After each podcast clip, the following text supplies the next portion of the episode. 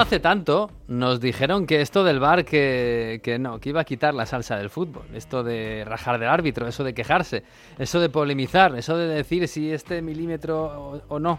O eso de si ha sido penalti o no, o el fuera de juego. Hombre, si el fuera de juego es algo objetivo. Pues no. El VAR ha llegado aquí para tener más polémica y para a veces no funcionar. ¿Seguimos siendo humanos? ¿O hay algo más? Bienvenidos al episodio 6 de Onda Fútbol. En Onda Cero. A ver cómo termina, casi nunca termina en gol, casi nunca termina en gol, casi nunca termina en gol. El Messi hasta el fondo, casi nunca termina en gol. ¡Gol! ¡Casi nunca termina gol! Onda Fútbol. Fútbol internacional con Miguel Venegas. Palla all'area di rigore, si gira Cassano, magico movimento, Balotelli, David Villa darting through the middle. He's got it between the two, and he's won the game for Spain.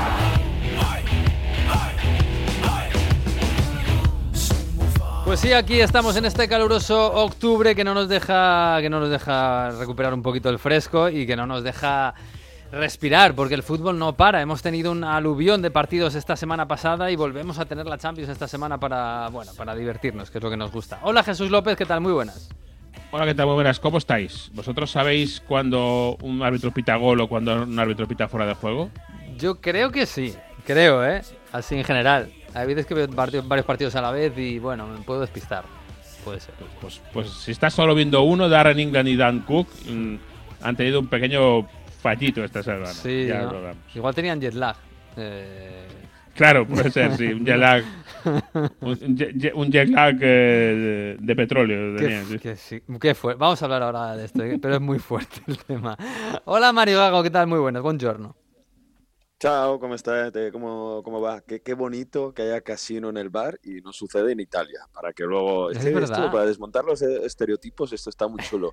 En Italia sacando las conversaciones del bar, todo Ay, muy sí, abierto. transparencia. todo Parece que funciona, ¿eh? Claro. Bueno, bueno. ¿eh? También te digo que Pues si si no transparencia máxima, ¿eh? Aquí transparencia máxima. Eso es verdad, El ¿eh? problema es lo que se cuenta, pero la transparencia. no Eso es verdad. problema. Hola Manu Terradillos, bonjour, buenos días, buenas tardes, buenas noches. Bonjour, ¿qué tal? ¿Cómo estáis? Para que te anulen un gol hay que marcarlo, no como el PSG este fin de semana. Ay, el PSG. Empezó como un tiro esto, ¿eh? Y, y está, acaba- bueno, está acabando prematuramente. No, empezó, empezó flojo, subió y ha vuelto a bajar un poco. Sí, sí, sí, sí. Madre mía, ¿cómo está la cosa? Bueno, allí polémicas de bar esta fin- este fin de semana tampoco, ¿no? Así no ha habido nada gordo. Me gustó eh, la polémica sobre el campo del Clermont. Me gustó, ahí viendo el partido del París en el Clermont, ahí en un descampado, como, pues como el fútbol de toda la vida.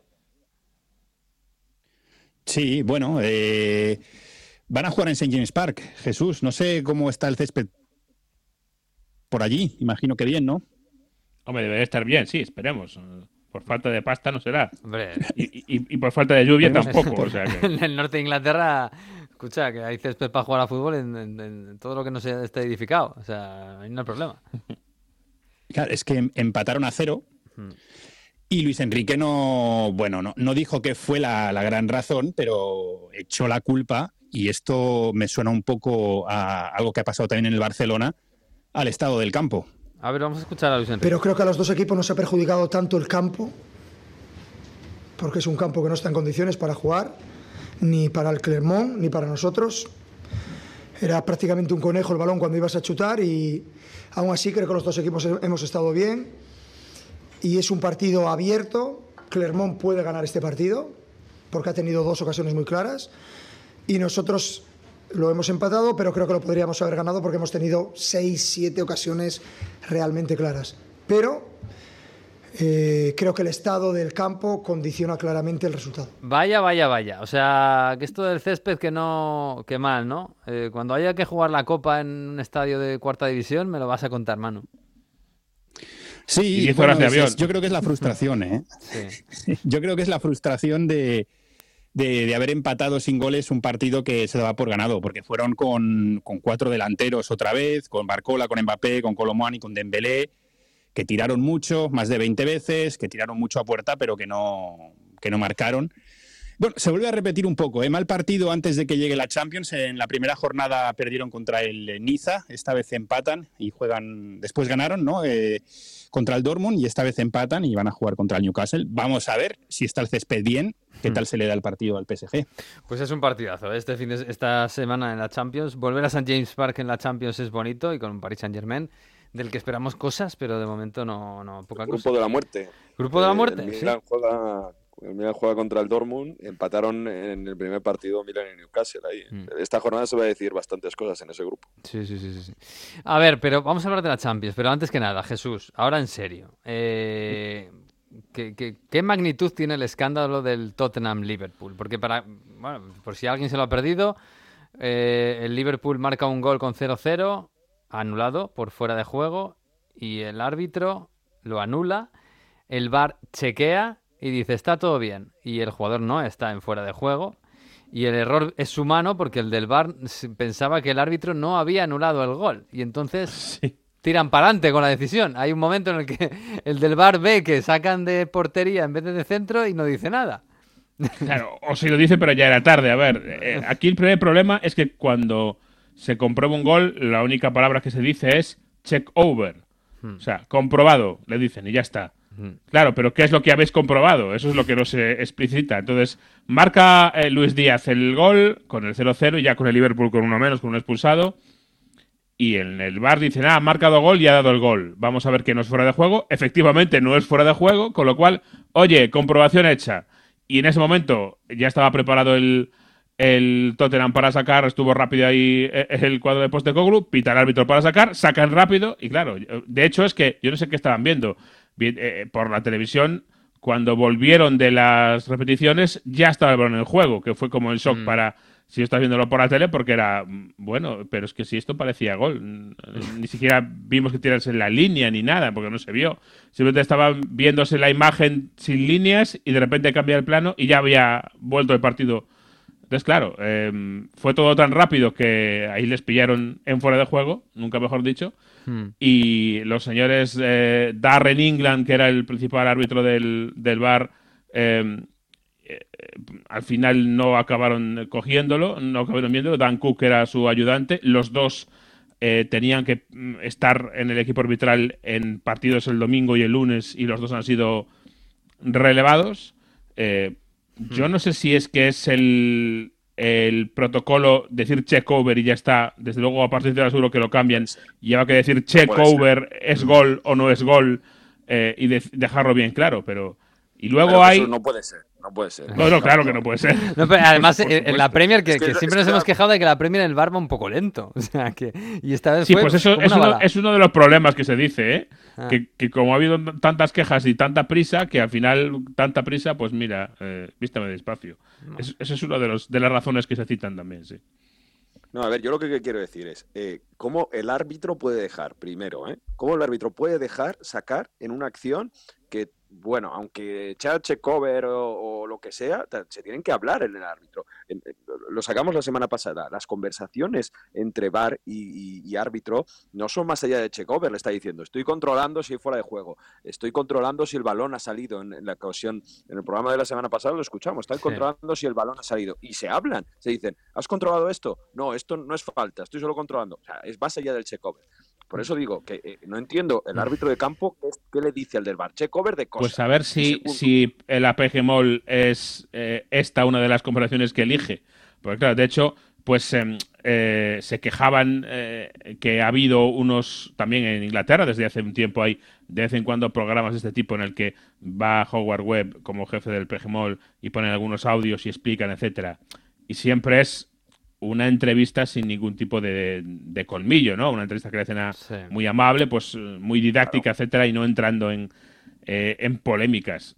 En este caso, claro, cuando hagan este programa y traigan algún, algún audio, Hombre, pues todo el mundo va a estar clamando por escuchar este audio, no cualquier otro, no el del día que aciertan y queda todo bien. Vamos a ver, yo hay, Es el que deberían traer, claro. Claro, es, que, si no traen ese audio... Es verdad que la, es verdad que la PGMOL, que es, que es el comité de, árbitros de ahí Inglaterra, sale muy rápido con un comunicado y a decir que se ha cometido un error grave y que a pedir perdón. Sí, y, además, como cuenta lo que ha pasado, tenemos que mm. creernos que es todo verdad, como cuenta lo que ha pasado, no solo sale rápido, sino que es transparente y a la vez tira el pie de los caballos a sus árbitros, a los Sí. que han cometido el error, porque claro, les pone... Pero yo voy, yo voy a, yo voy a, yo voy un poco, vamos a seguir el siguiente escalón, porque claro, la PGMON nos dice una cosa, dice, vale, es verdad, será verdad y tal. Eh, eh, luego, si, si, has visto el partido, si lo ves después y recuerdas un poco las jugadas, hay un penalti bastante claro a favor del Liverpool que tampoco pitan.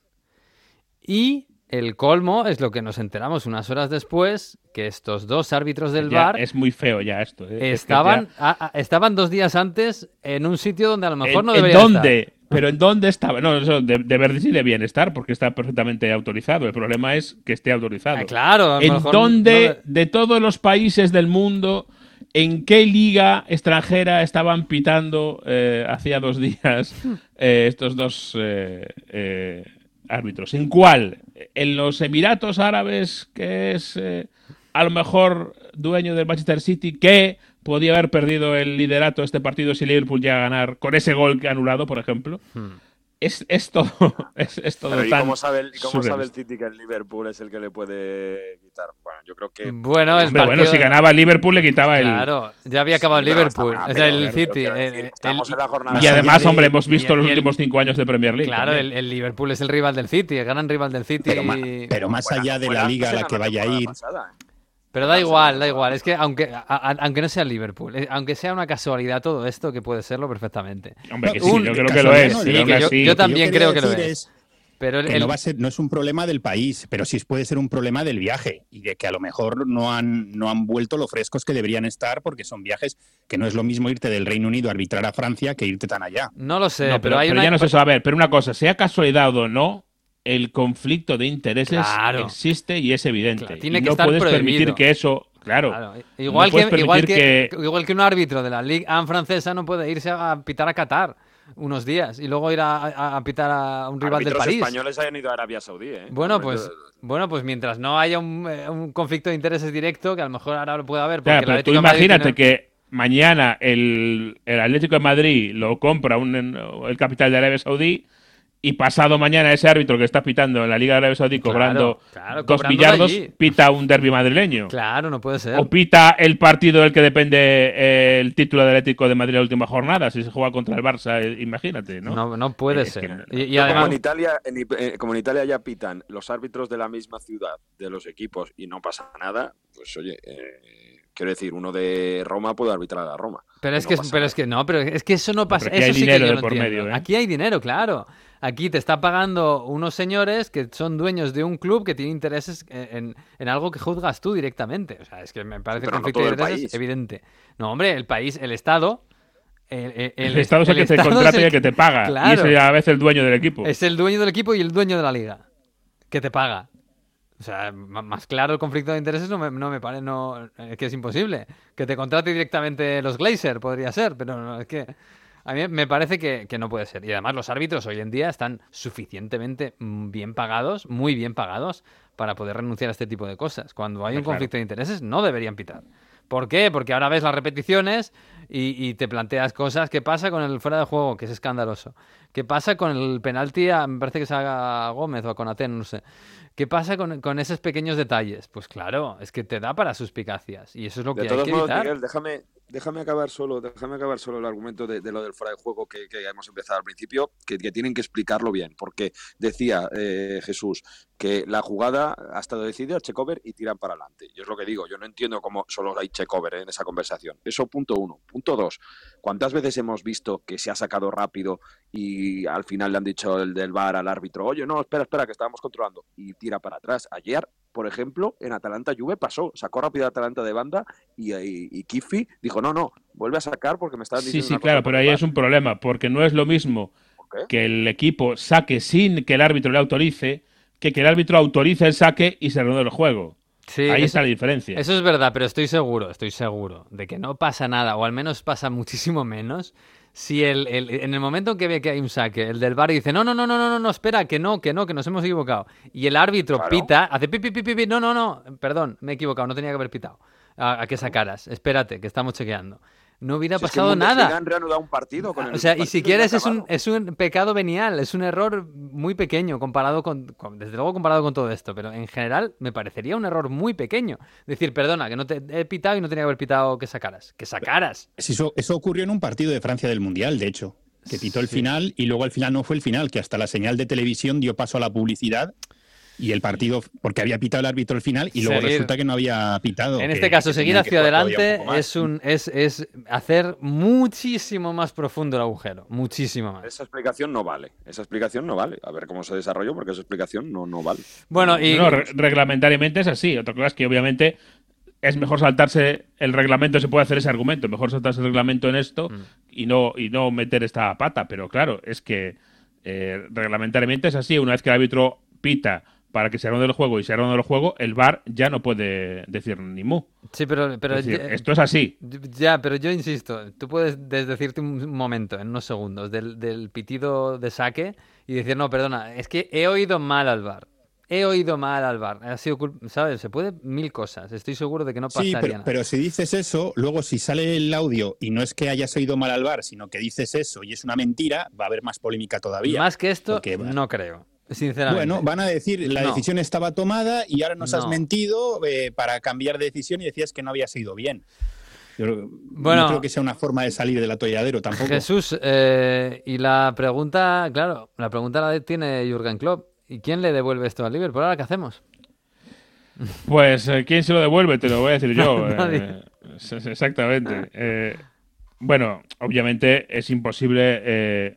Y claro, además es que era una jugada en la primera parte, eh, en un partido en el que el, el Liverpool acaba con 10. Con lo cual, claro. no, es que- acaba con nueve. Perdón, acaba con 9. Con lo cual, ¿cómo, cómo valoras tú ese gol? ¿Qué, qué efecto habría tenido el partido? No tenemos ni idea. Y es un partido que el Liverpool pierde en el último minuto del descuento con un autogol. No, no hay que eh, olvidarse. Pero fíjate, es que hay ya obviamente eh, hay mil, eh, mil parodias y mucha polémica y también mucho sentido del humor. Alguien ha creado una cuenta de Darren England, ¿no? Y dice, bueno, pues eh, nada, esta es eh, mi noche en, en la cabina del bar. Mañana, ahora me voy a cama a dormir muy bien y mañana por la mañana me voy al óptico, por ejemplo, ¿no? Sí. Hay muchos mensajes muy graciosos en esa cuenta fake de, de Darren England. Eh, se lo digo a Sissoko, dice otro de los tweets, en teoría. Y, y Cois, o sea, cierra con Cois, o sea, con el, el hashtag de apoyo y de, ánimo al, al Tottenham, claro. Es decir, que esto va a tener mucho recorrido. Vamos a ver eh, si sale otra vez Howard Webb o no. Y en este caso, pues hay mucha gente que está hablando de, directamente de mm, eh, despidos, ¿no? Despidos de estos dos colegiados porque la cuestión es, es evidente. Pero para mí, además de los despidos, si esto, esta versión es como, como se dice, lo que hay es un claro error de- en los protocolos, como decís, en la forma de comunicar, en cómo se comunica, si decir check over es suficiente. No nos han dicho que eso sea lo único que, ha- que, se, que se dijo, sino lo último. Es decir, Mm. a lo mejor le dijeron, eh, vale, estoy chequeando que no hay falta previa, estoy chequeando el fuera de juego, vale, ok, check over. Sí, sí, sí. Eh, pero obviamente si eso es así y está eh, tal cual en el protocolo, hay que cambiar ese protocolo y hay que cambiar, por supuesto. Sí, sí, deberían, deberían, pero no tiene pinta con la que está cayendo. Y obviamente es eh, eso de permitirles ir a hacer de freelancers por ahí a, a- a países que son dueños de equipos de tu liga, claro. Eh, eh, esto se veía venir un poco, ¿eh? Ya. Es decir, iba a pasar en un momento que un árbitro se vaya a pitar Arabia y al día siguiente pite eh, intereses del Newcastle o con el City, etcétera. Es que Sí, esto estaba claro. Estaba claro, sí, sí. Esto tenía- estas cosas de intereses cruzados, pues que el, el fútbol está como está y el mundo está como está.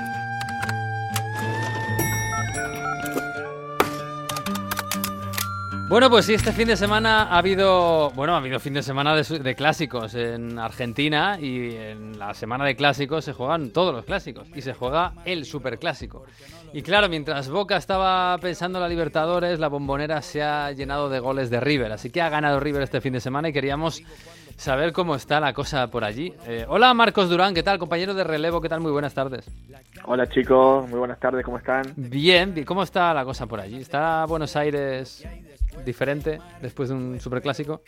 Bueno, eh, fue un superclásico en el que un equipo tenía la cabeza puesta eh, en el jueves en, en, eh, en Brasil, el otro fue con toda a la bombonera y, y está feo que yo lo diga, pero creo que River con muy poquito se llevó mucho de, de la cancha de Boca. Bueno, como siempre, lo más bonito del partido es lo que pasa fuera del césped, es decir, la grada, la bombonera, el ambiente. Espectacular, cómo llegaron, cómo, cómo estaba toda la calle llena antes de que llegaran los equipos, etcétera. Eh, del fútbol, claro, esto es un super clásico, pero era, me parece que era el cuarto contra el noveno o algo así, ¿no? En la, en la liga, en esta, este nuevo Sí. formato de liga. En este en esta Copa de la Liga Profesional, en la que están dos grupos diferentes, está la fecha de clásicos, en la que juega un equipo de un grupo contra el, contra el otro del otro, todos los, los clásicos y los que y los que sobran juegan entre ellos. Eh, Boca lleva muchos partidos que llegar a la cuarta posición que da acceso a, a los cuartos de final eh, va a estar complicado. Boca apostó toda la Libertadores y hoy Almirón mm, sacó un 11 en el que el único titular era, era Romero, era, eh, Chiquito Romero. Después en el segundo tiempo, ya con 1 a 0 abajo, es verdad que el gol de River, el primer gol de, de Rondón, de Enzo Pérez Rondón, fue un poco bastante suerte, pero después intentó cambiar el medio campo entero, Almirón. Yo soy de los que piensan que está bien que el jueves hay Libertadores, pero un equipo como Boca tiene que ser capaz de jugar tres partidos en siete, ocho días con titulares. O sea, eh, lo vemos en Europa día, eh, semana tras semana, que sí que hay cambios, pero si hay que jugar tres partidos en una semana se juega. En Argentina no sé por qué todavía seguimos con la misma mentalidad de, de que no se puede jugar tres partidos en, en una semana. Pero bueno, Almirón hizo eso. Creo que Boca tuvo la tuvo para empatar. Ahí está el, el gol anulado a Cavani por milímetros. Y en cambio River, eh, me gustó más el, el segundo tiempo de River que el primero. Creo que el primero no, no, no, no fue un River eh, domina, dominante como debía haber sido eh, en la bombonera.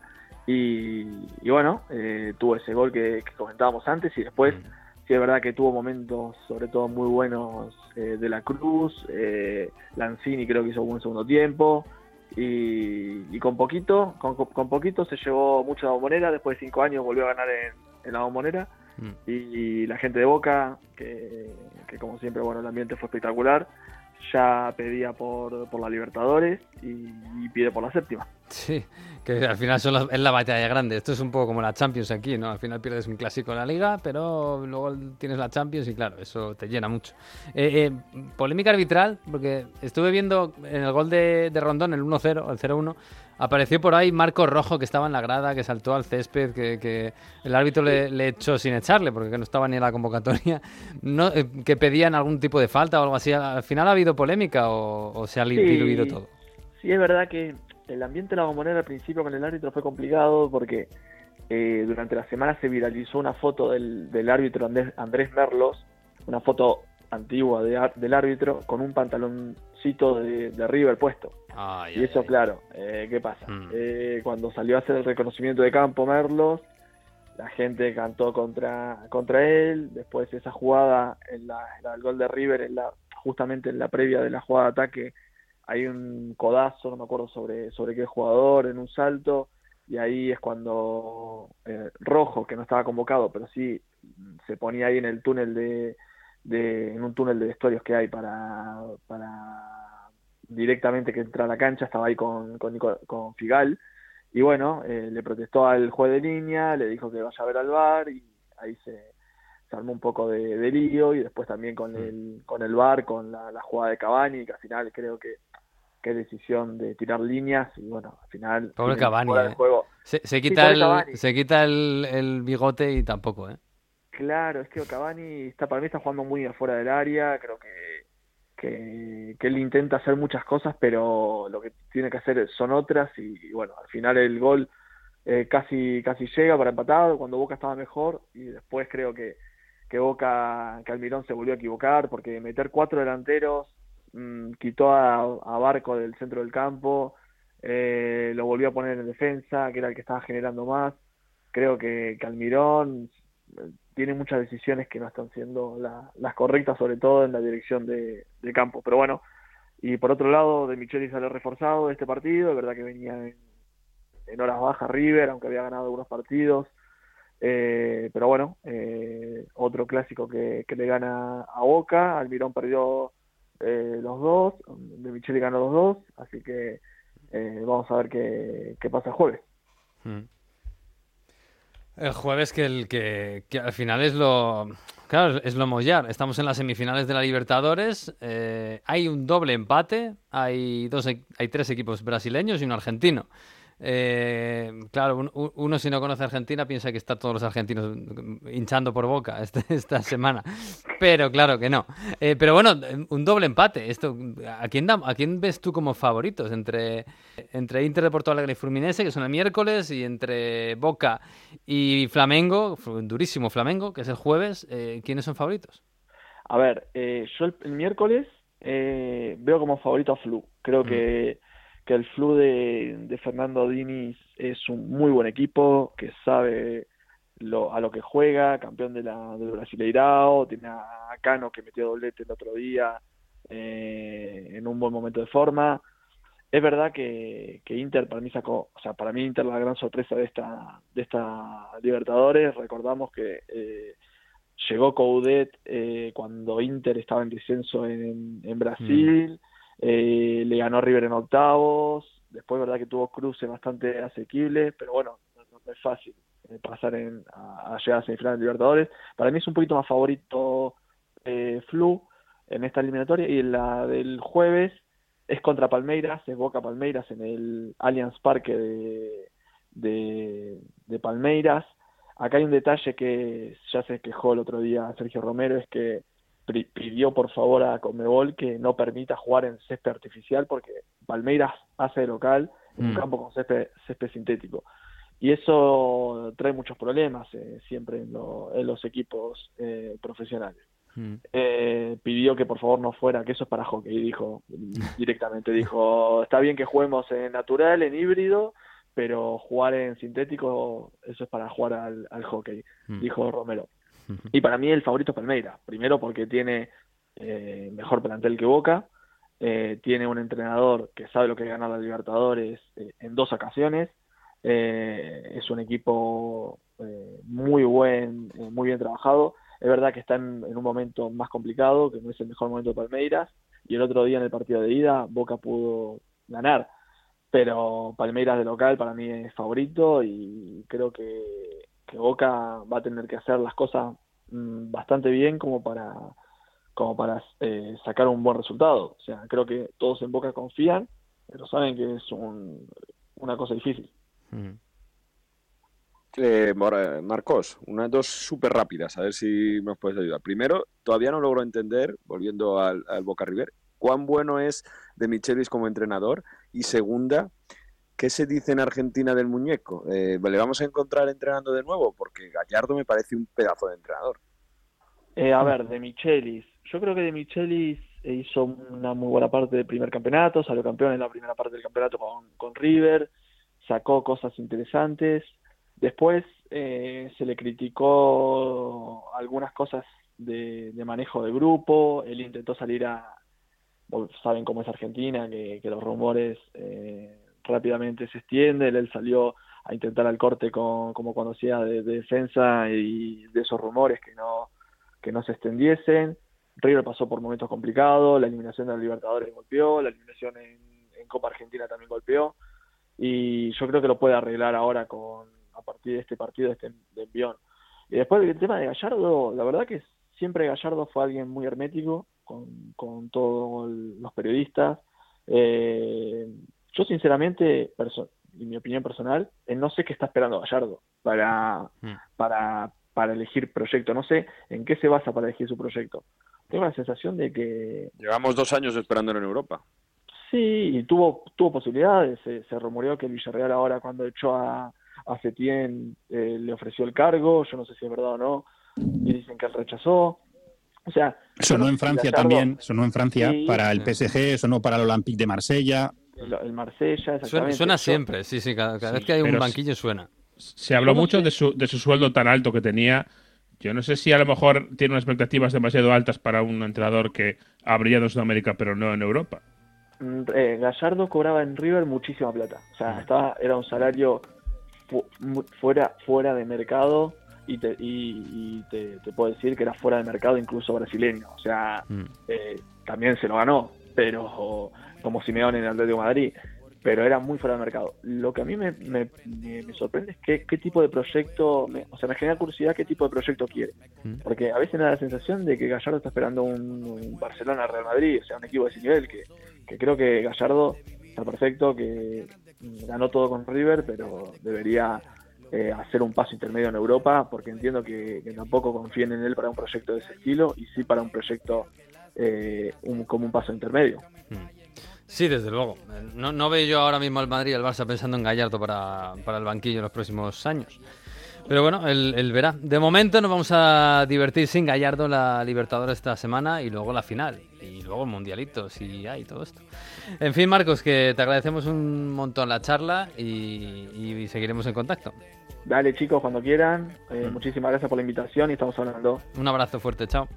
Abrazo grande, chao, chao. El equipaje, tu valija, la mochila con todos tus juguetes y...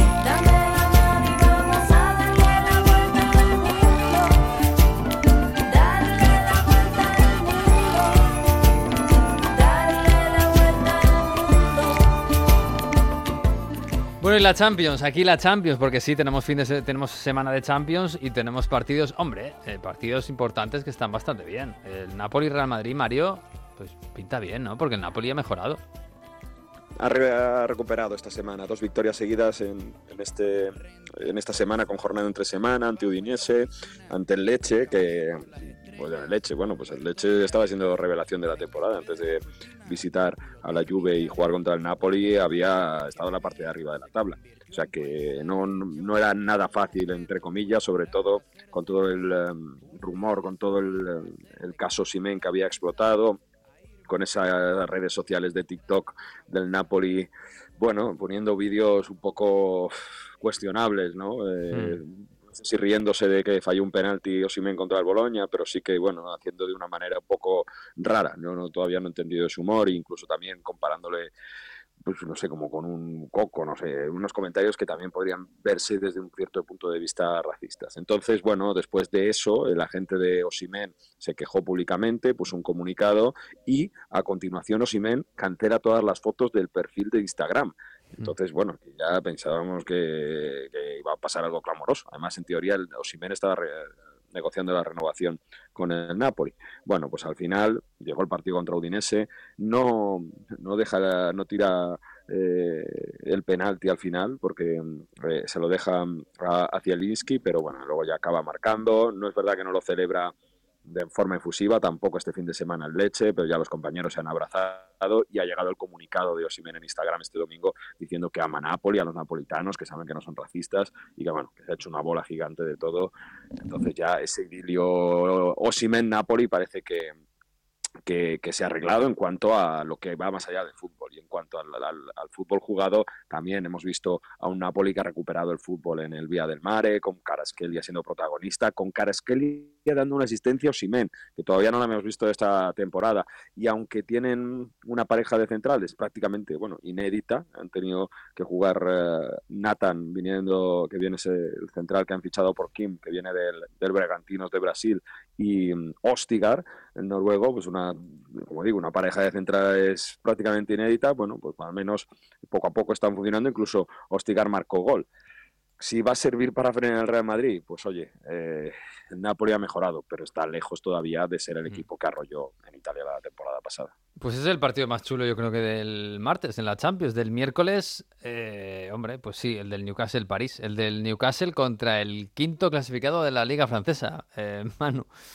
Em, yo no sé si es otra vez un poco de pereza de jugar en Clermont, pero yo esperaba más de, de Mbappé, Colomani y Dembélé, la verdad. Mbappé, Colomani, Dembélé y Barcola, como decíamos al principio, que salió con todo.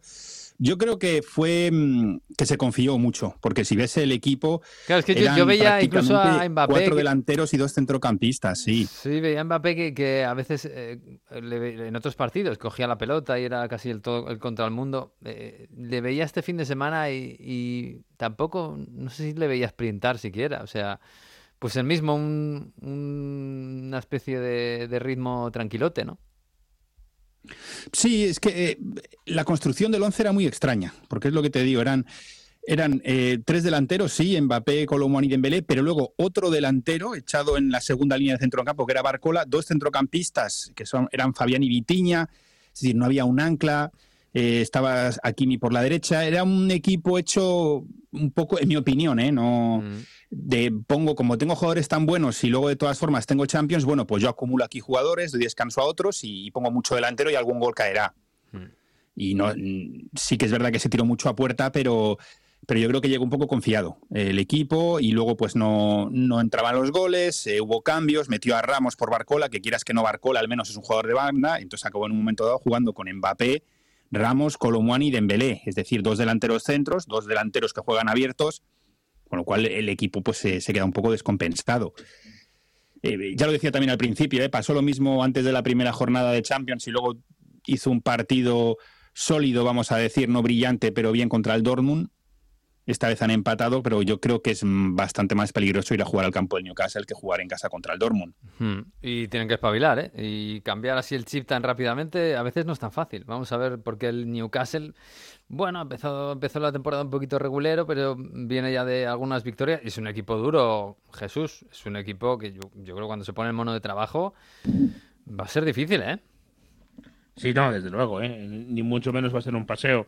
Eh, una visita al St. Park, es verdad que Newcastle a lo mejor no está tan fino como lo hemos visto en otros momentos, no es, no es el mejor Newcastle que yo recuerde, pero es un equipo bien trabajado, es un equipo muy potente físicamente, el campo va a ser un, eh, una caldera, la gente en Newcastle obviamente está emocionada con ver a su equipo de nuevo en la, en la Champions tantísimos años después, así que no va a ser ni mucho menos un día fácil para el PSG y es un rival de los duros, especialmente, eh, como digo, físicamente, eh, eh, mm. que es un, equipo bien trabajado, con, sentido táctico y, bien hecho. Sí, y con la afición entregada. Y que, tiene, que tiene el ritmo, el ritmo Premier. El ritmo del fútbol en la Premier no es el de la Liga, y eso lo dicen muchos jugadores que han ido a la Premier. Dices, los primeros 6-7 partidos no la ves venir porque, porque te mm. ahogas. Sí, sí, sí. Y del ritmo exhibido en Clermont al ritmo que te puedes encontrar con un equipo Premier, ¿eh? que lo llamo, lo llamo ritmo Premier. un equipo muy Premier, ¿eh? Sí, sí. puede, puede ser un salto y una diferencia muy grande. Puede ser una diferencia muy grande y puede haber alguna sorpresa ahí. Uf, pues ojo, ¿eh? Que es el grupo de la muerte, ¿eh? Que fallar un poquitín puede ser fallar y caerte en el pozo. Eh, pero bueno, vamos a verlo. Em, dices de partidazo, Miguel, pero el miércoles yo creo que también hay que estar muy pendiente del Leipzig City, que el Leipzig va empatado contra el Bayern esta semana. sí, pero bueno, el, está el, serias, ¿eh? Y el City viene de Claro. Ahí va, ahí va, le iba a preguntar a Jesús por el City. Es verdad que el Leipzig. parece un partidazo esto. El Leipzig sigue siendo lo mismo, ¿eh? El Leipzig, de, lo mismo de los últimos cuatro años. Eh, a, ratos mola mucho y a ratos se tira por un, por un tobogán. Eh, que le podían haber ganado el Bayern 3-0 y eh, podían haber perdido el partido al final 2-4, perfectamente. pero claro, el City que se van a encontrar, Jesús, ¿Qué es? ¿Es un City herido de verdad? Porque bueno, vienen de perder contra el Wolverhampton, eliminados de la Copa de la Liga, o, esto es anecdótico. Hombre, no sé si herido, pero desde luego es un equipo zarandeado. Eh, zarandeado en los resultados y zarandeado en la enfermería, que yo creo que es donde eh, está poniendo el foco bastante Pep Guardiola últimamente. Es verdad que tiene bastantes bajas. El otro día ni Bernardo Silva, ni Stones, ni Rodri, ni Kevin De Bruyne gran noticia para City es que Rodri obviamente en Champions sí puede jugar, porque está sancionado por mm. aquella roja directa, pero en este, en este partido no hay problema. Y además es que el City eh, está un poco en una situación de sándwich, porque viene de dos derrotas, juega ante el Leipzig la Champions, pero el fin de semana que viene tiene el Arsenal, tiene que visitar Londres, es decir, que está en una situación comprometida después de haberlo ganado todo, todo, todo, todo el año eh, resulta que lleva dos derrotas seguidas y se, y se encuentra con este, este momento. A ver, yo sinceramente creo que no es buena cosa enfrentarse al City después de dos derrotas seguidas. Hmm. Porque es complicado que haya Es Claro, ya, ya es difícil. Pero, eh, bueno, hay dudas, es verdad. Y como digo, empieza a haber ciertas dudas en la órbita del equipo por este, este nuevo City, sobre todo con las bajas que hay tan importantes, de que sea un City eh, de, jugadores tan verticales en lugar de, del alma tradicional del equipo, ¿no? Lo que esperas. Eh, y es verdad. A ver, otro día estaba en el banquillo algún jugador que va a jugar, yo creo, como Grealish, como eh, Guardiol. Pero eh, Grizzly salió pero- al, al final y se le veía un Sí, tampoco hizo poquito mucho, ¿no? fuera de, de forma. No sé si fuera de forma físico o simplemente coger Fuera del partido, más bien, ¿no? Sí, coger el puntito, simplemente. No lo sé. Y bueno, Haaland no ha marcado, ¿eh? lleva por lo menos dos partidos sin marcar. Esto Mm. es, eh, es una alarma increíble, es absolutamente También inédito. no marcó el otro día. No ha marcado todavía. en No, no, es que el, el, el Haaland- Bueno, a ver, lle- llevamos unas Bueno, semanas. ocho goles ya- en Premier lleva. Claro, llevamos ocho- claro, ¿cómo, ¿Cómo decir que Haaland falla cuando lleva ocho goles en Premier? pero llevamos ya unas semanas diciendo, cuidado, que Haaland marca su golito, pero por el medio se falla unas cuantas, ¿eh? Sí, sí, no, eh, desde luego que sí. Va a ser eh, una situación complicada para, para el City. Eh, Haaland va a marcar seguro, pero yo, como te digo, después de decir todo esto, ah, yo no quiero jugar contra el City después de dos derrotas consecutivas porque estadísticamente no es fácil. Ni después de dos victorias tampoco, ¿eh? Yo contra el City no bueno, quiero si no quieres jugar contra él en general. No, no, no. Bueno, de este fin de semana el Arsenal ha goleado al Bournemouth, el Arsenal que sigue como un tiro. Es verdad que el pobre Bournemouth de, de Iraola, pues eh, tampoco pudo contener demasiado. El United volvió a perder en casa contra el Palace. Lo del United, en fin. Ojo, ¿eh? ¿Hay lío? Ojo con el tema del. Sí, sí, hay- sí hay lío. eh. Y hay- bueno, ha, ha habido un lío estas semanas eh, enorme con Bueno, Jadon Sancho. Bueno, cada semana hay un lío nuevo en el Sí, Manchester sí, City. pero el de Jadon Sancho está, está ya alargándose mucho. Sí. Porque eh, sabes que hace dos semanas eh, no jugó Jadon, le preguntaron por qué no estaba en el equipo Ten Hag y dijo que es porque había entrenado mal. Hmm. Eh, y Sancho ni corto y pedrezoso salió a Instagram y puso un tweet o en este caso un post diciendo que eso no, no era verdad, que el entrenador mentía, etcétera. Sí. Está apartado del equipo, está apartado de sus compañeros, no puede entrar en las instalaciones del primer equipo, está entrenando con, con el filial eh, y según dicen algunos reportes, hasta hay jugadores del primer equipo que han intentado hablar con él para que se retracte, para que pida perdón. Es un post que ya eh, borró, eso sí hay que decirlo, pero no le ha pedido perdón al, al entrenador, a Tenac, y que dice que no, que no le pide perdón y que no, y que no, y que no. Y así estamos. Eh, eh, todo el mundo hablando de esto, más y menos del equipo. eh, la autoridad del entrenador cuestionada más que nunca, sobre todo cuando no se gana. Y el jugador millonario, eh, millonario fichaje y millonario sueldo, pues apartado. E incluso hay quien está pensando ya en, en buscarle un sitio en, en enero. O sea que, que ya veremos. Claro, y apartado él, apartado de momento que, que se defienda de lo suyo Anthony, eh, está jugando Pellistri, eh, también se habla de la portería otra vez, bueno, o sea, el United es un, es un quilombo constante y así están, pues nada, se están, mm, se están convirtiendo en otro Chelsea, poco a poco a poco, vamos a ver.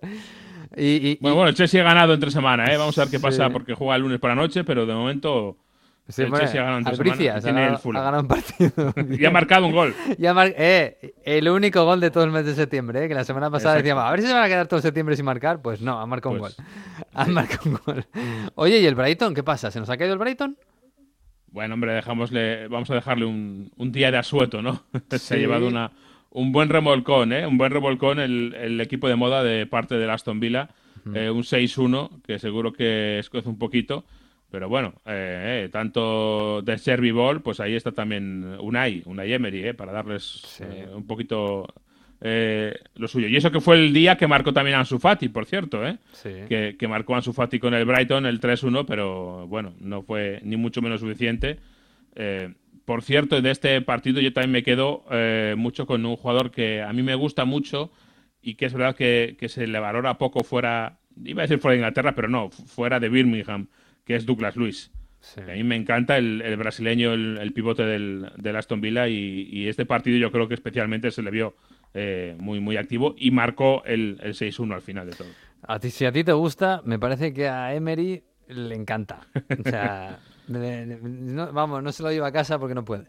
En fin, eh, bueno, ¿que- ¿quieres escuchar a Hay, la hay música? un meme, hay un meme solo de- de- del tema de Servi contra una Emery que ha salido en Italia y es cada vez que una Emery encuentra un, un entrenador con un fútbol propositivo, el bueno de una Emery siempre Mm. acaba por encima. Así que eh, de Servi no, no, te, no, no te vengas abajo porque de Unai es experto en esas cosas. Sí, sí, sí. Pues mira, Para con que veáis que, en toda Europa una Emery tiene esa vitola de que cuando encuentra un, eh, podemos decir, Un seguidor equipo del juego de. Guardiola, Sí. sí, eh, pues al final eh, tiene esa, tres superioridad, ¿no? Sí, sí, sí. Está muy bonita la salir Premier. ¿eh? Está preciosa. 18 puntos el City, a 1 está el Tottenham y el Arsenal, a 2 el Liverpool y a 3 Aston Villa y Brighton.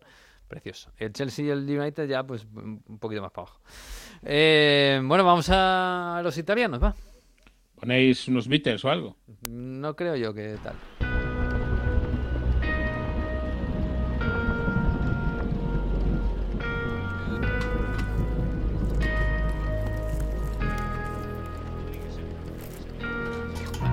Ora che fai?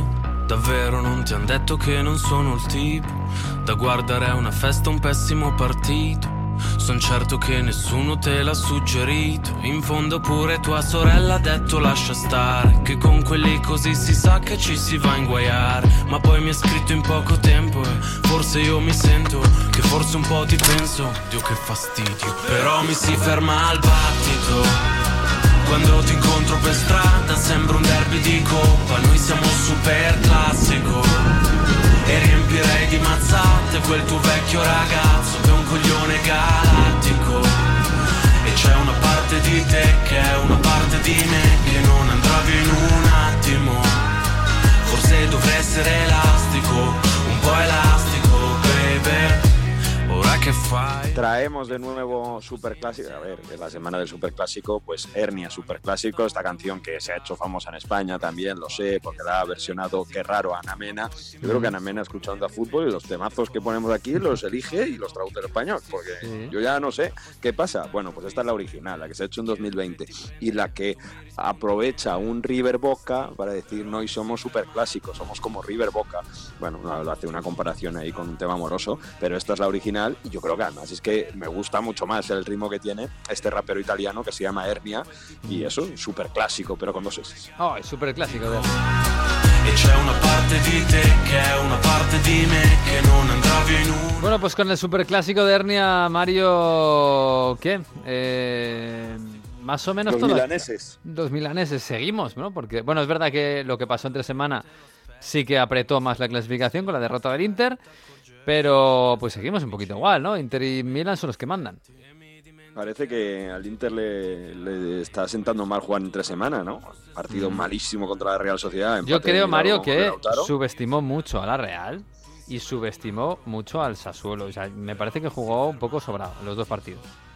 El, el la Real empató empezando muy mal cuando la Real Sociedad contra el Sassuolo empezaron ganando 1-0 con un buen gol de Dumfries para la segunda parte es verdad que errores individuales sobre todo Sommer falla primera cantada de Sommer de la temporada y luego marca un golazo Rob Berardi que, que es extraordinario vaya semana del Sassuolo ¿eh? siempre eh, bueno siempre no pero Sassuolo tiene esa vitola de mata gigantes ganar a la Juve y al Inter en cuatro días no lo hace cualquiera Luego, en fin, se deja algunos puntos por ahí, pero ah, que, que- que- que ya no es la primera vez que pasa, que el Sassuolo se carga a unos grandes. Bueno, el fin de semana ya el Inter se rehizo y se rehizo, bueno, gracias a Lautaro Martínez, porque estaba empatando contra la Salernitana hasta inicios del segundo tiempo.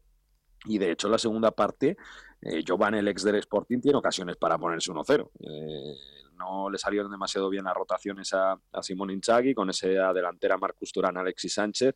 Yo creo que iba a perder mucho el Inter con la lesión de Arnautovic porque ese físico que, que le proporcionaba el ex Boloña le podría ayudar.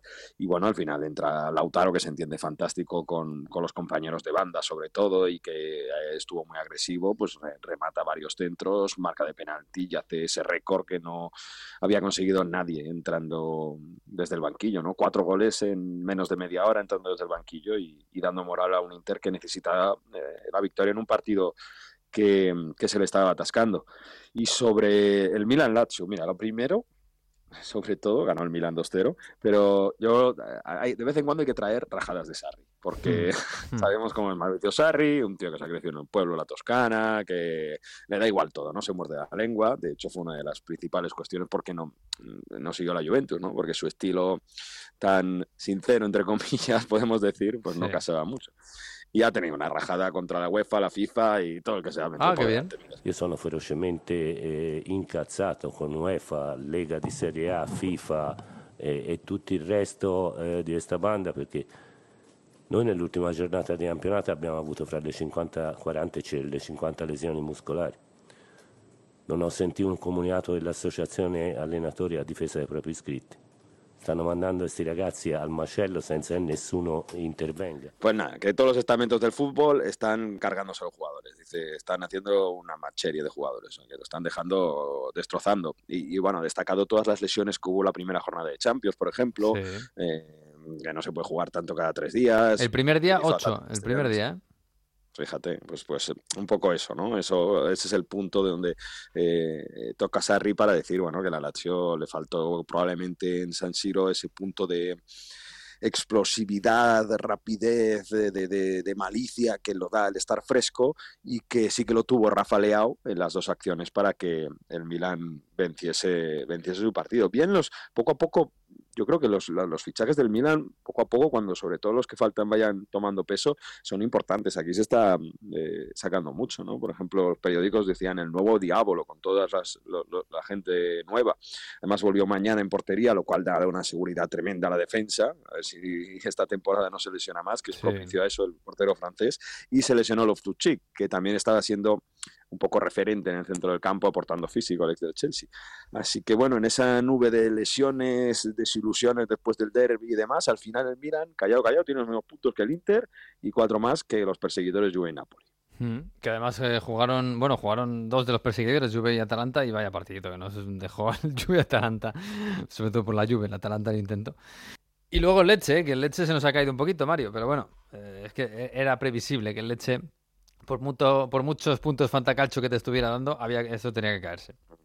Masquiroto ahí en defensa, no, no pudo con. Sí, sí. Bueno, una pena, pero, pero sí que es verdad que tiene muchísimo mérito, porque el director deportivo eh, se, se- se llama mucho la atención porque es como, mm, ahora que está todo de moda el algoritmos y el, ¿cómo se llama? El Y Scout, el Mm. Big Data, tal, no sé qué, Corvino, Pantaleón o Corvino, fíjate qué nombre es. Ay, pantaleones.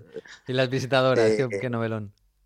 Es, es eh, un tipo que va a ver los jugadores y le entra por el ojo, pum, lo ficha. Ah, Y es el caso de Alquist, o sea, hay gente que, que- que- que no conocía a nadie y, y en el Leche está, está funcionando. Déjame decirte del Atalanta Juve solo, porque es verdad que no fue una muy buena primera parte. La segunda hubo varias oportunidades. La, la Atalanta mereció ganar. De hecho, bueno, Sí. hace un paradón Chesney, eh, una falta de Muriel, que luego da- hace el paradón, va al larguero y toca la espalda y sale fuera. Milagro, milagro absoluto. Sí. Se habría criticado mucho a Chesney en, en la Juve. Bueno, de hecho, en ese mismo partido tiene un tiro lejano que no es muy difícil, la deja suelta y no marca con Miners de milagro. Pero bueno, eh, más que mm, en la Juve que, que salvó un punto, estas frases míticas, estas cosas míticas que tiene Allegri de que cuando no puedes ganar, porque este partido no lo podía ganar sin Blauch y sin Milik, pues al menos no perder, eso lo hizo, eso, ese mood lo, lo consiguió convertir en, en Bérgamo, pero ha sido la semana en Bérgamo donde Gasperini ha tenido un patinazo, madre mía. Y creo que hay que escucharlo para mm, enseñar a los entrenadores del mundo lo que no hay que hacer. Señalar a un periodista por un artículo que ha escrito. Mira. Eh, grazie. Tu non puoi fare domande con l'articolo che hai fatto su di me, lascia stare, come ti presenti ancora qua? Manda qualcun altro, o se no scrivi quello che vuoi, ma no, non ti presentare neanche, hai scritto un articolo vergognoso, vergognoso. Quindi no, no, non fare domande a me, falla chi vuoi, scrivi quello che vuoi. Vergognati di quello che hai scritto. Troppo comodo così. Ma che faccia hai? Ma che faccia hai? Ma come ti presenti da me? Ma come ti presenti? Scrivi, fai quello che vuoi, scrivi. Gasperini dice, ¿cómo te presentas aquí después de lo que has escrito? Bueno, este periodista que estuve con él ayer en Bérgamo, es un tío fantástico, Patri Gianelli, trabaja para Carrera de los Sport, hizo un artículo sobre los eh, futbolistas que han salido de Atalanta en los últimos años y han rajado de Gasperini o han tenido métodos, o han dicho que tiene unos métodos, pues un poco si es que se le ve. Si es que las broncas que echa Gasperini son, bueno, y el caso de Papu Gómez es el más claro, ¿no? Papu Gómez tiene que salir de Bérgamo porque se comentó hasta que llegaron a las manos Gasperini y Papu Gómez. Bueno, pues ha resumido todo eso y, y- y, pues ese día escleró, como se dice en italiano, ¿no? Se le partió el émbolo a Gasperini y te, le, le dice que cómo te puedes presentar en una rueda de prensa, vete, no te voy a hacer preguntas, bueno, eh, algo fuera de tono. Por Pues como que estuvo Bergamo, Sí. como, como estaba ayer, bueno, pues he hablado con Patrick, he hablado con la gente de Atalanta ya me han dicho que se ha aclarado la cosa, que al final estaba más cabreado con el periódico por otras cosas que habían salido. Ah. Pero bueno, para que mm, para que veáis que en Italia los entrenadores Sí, que Gasperini ha convertido en Atalanta en un equipo fantástico, pero tiene sus dobleces y tiene sus problemas con jugadores, que desde hace mucho tiempo, y eso lo hemos ido contando desde el principio. Pero bueno, que es lo que hay, a ver si se calma un poquito. Vamos a terminar.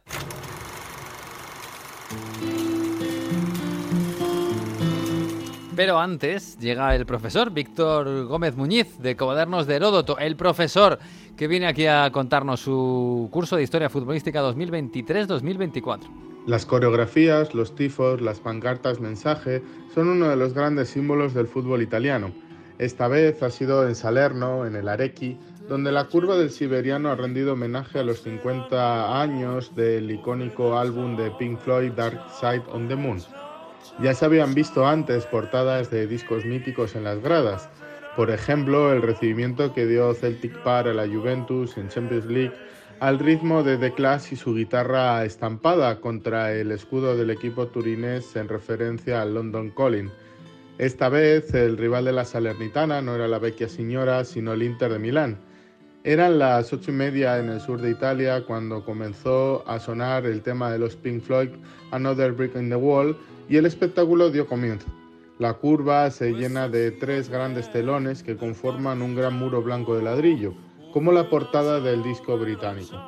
Más tarde caerá la parte central y llegará el homenaje al ritmo de The Dark Side of the Moon de 1973 en esa parte central. El muro deja paso al prisma más famoso del rock, un verdadero espectáculo que estaba llegando a su fase final, la futbolera, donde aparecería el símbolo de la Versallera. Entrará en escena la Salernitana. Cae nuevamente el prisma de los Pink Floyd y aparece un gran diamante, donde está engastado el símbolo del equipo salernitano, el caballito de mar más famoso del calcio italiano. Y una frase, continúa a brillare pazzo diamante, sigue brillando diamante loco, haciendo honor nuevamente a una canción de los Pink Floyd, Sign of You Crazy Diamond. Creatividad, ingenio, gran organización y un trabajo de semanas que llega a su fin. Comienza la Salernitana Inter, un momento mágico de la curva sud que ha dado un verdadero espectáculo. El Arequi ya está listo para la batalla ante los Neroazzurros. El partido finalizó con un 0-4 para los actuales subcampeones de la Champions, pero la coreografía local se encumbra al Olimpo de los tifos del calcio italiano y recoge su momento en la historia donde se unen el rock y el fútbol. Le genti che passeranno. Oh, vela ciao, vela ciao, vela ciao, ciao, ciao. Bueno, pues así nos marchamos, sí, nos marchamos en esta semana de Champions que es fantástica. Eh, Mario, un abrazo, eh, que no te he dicho nada. Hasta luego. Bueno, eh, un abrazo de- a, a Vic- a Víctor, que sé que estaba un poco cabreado. Ah. Ayer me escribió, dice como tuvo eh, el partido en, en Valladolid, como no acabe demasiado bien, lo mismo no nos mando la historia, que no tengo ganas. Ay, del perdona. cañón, hombre. Nosotros nos llevamos bien, aunque sea de Valladolid y el de Burgos. Qué bonito. qué Un bonito. abrazo. Un semana de abrazo, chao, chao. Y nosotros nos vamos hasta la semana que viene, el lunes que viene a partir de la una, como siempre, en todas las eh, redes y en onda 0.es estará colgado el episodio número 6. Hasta aquí ha ido el 5. Disfrutad de la semana y de la Champions y hasta del calor, que no es bueno, pero también se disfruta. Adiós.